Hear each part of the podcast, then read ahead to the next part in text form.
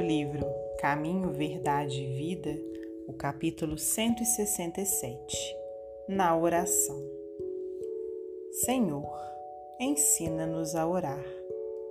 Evangelho de Lucas, capítulo 11, versículo 1. A prece, nos círculos do cristianismo, caracteriza-se por gradação infinita em suas manifestações porque existem crentes de todos os matizes nos vários cursos da fé.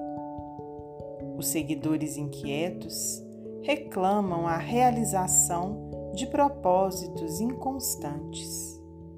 Os egoístas exigem a solução de caprichos inferiores. Os ignorantes do bem chegam a rogar o mal para o próximo. Os tristes pedem a solidão com ociosidade. Os desesperados suplicam a morte. Inúmeros beneficiários do Evangelho imploram isso ou aquilo, com alusão à boa marcha dos negócios que lhes interessam à vida física. Em suma, buscam a fuga.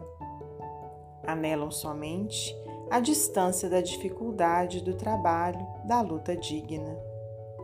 Jesus suporta, paciente, todas as fileiras de candidatos do seu serviço, de sua iluminação, estendendo-lhes mãos benignas, tolerando-lhes as queixas descabidas e as lágrimas inaceitáveis.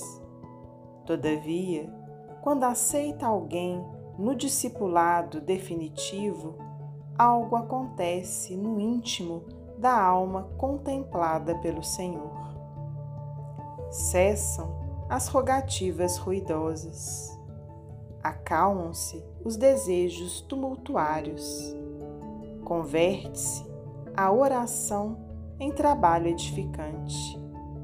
O discípulo nada reclama e o Mestre respondendo-lhe às orações, modifica-lhe a vontade todos os dias, alijando-lhe do pensamento os objetivos inferiores.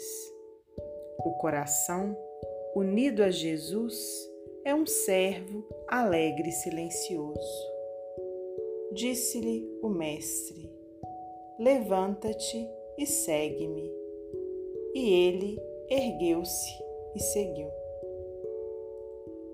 Emmanuel, psicografia de Francisco Cândido Xavier.